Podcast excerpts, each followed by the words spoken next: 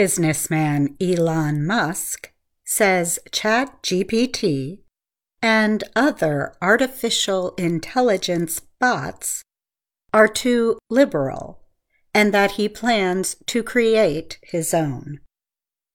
Musk, the owner of Twitter and the Tesla electric vehicle company, spoke with Tucker Carlson on the American television channel Fox News on Monday night.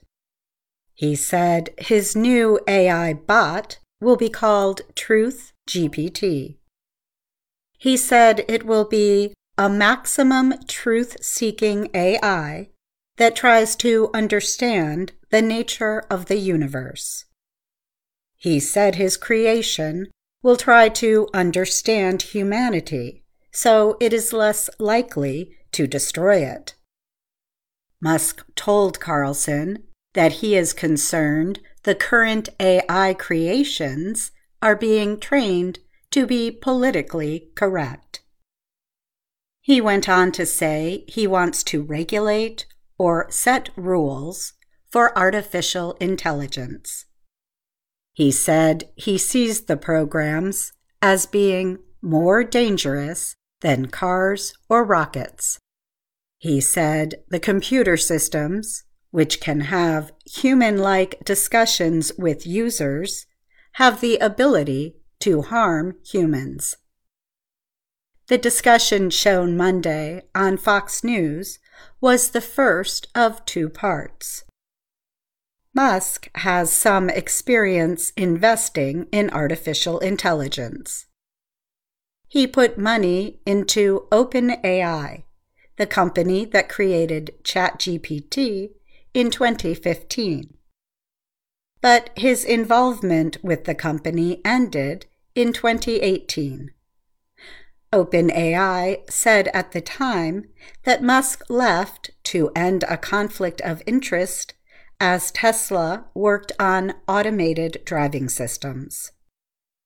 In his conversation on Monday, Musk said he came up with the name OpenAI.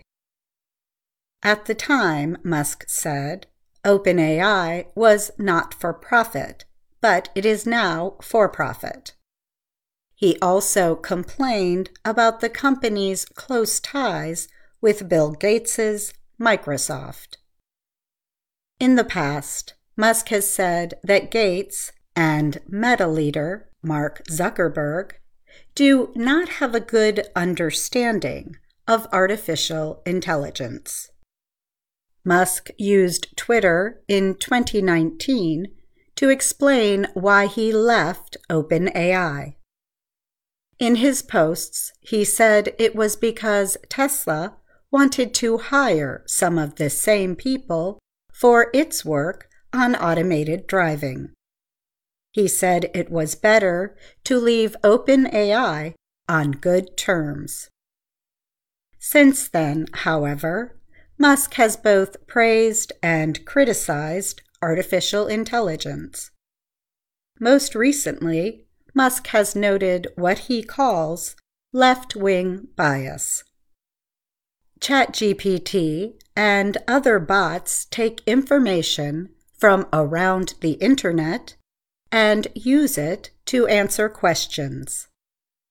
The companies that create these programs say they use filters to prevent the bots from giving out offensive answers. A report from the Associated Press said Musk and a business partner turned in papers in March to create a company called XAI Corp in the western state of Nevada.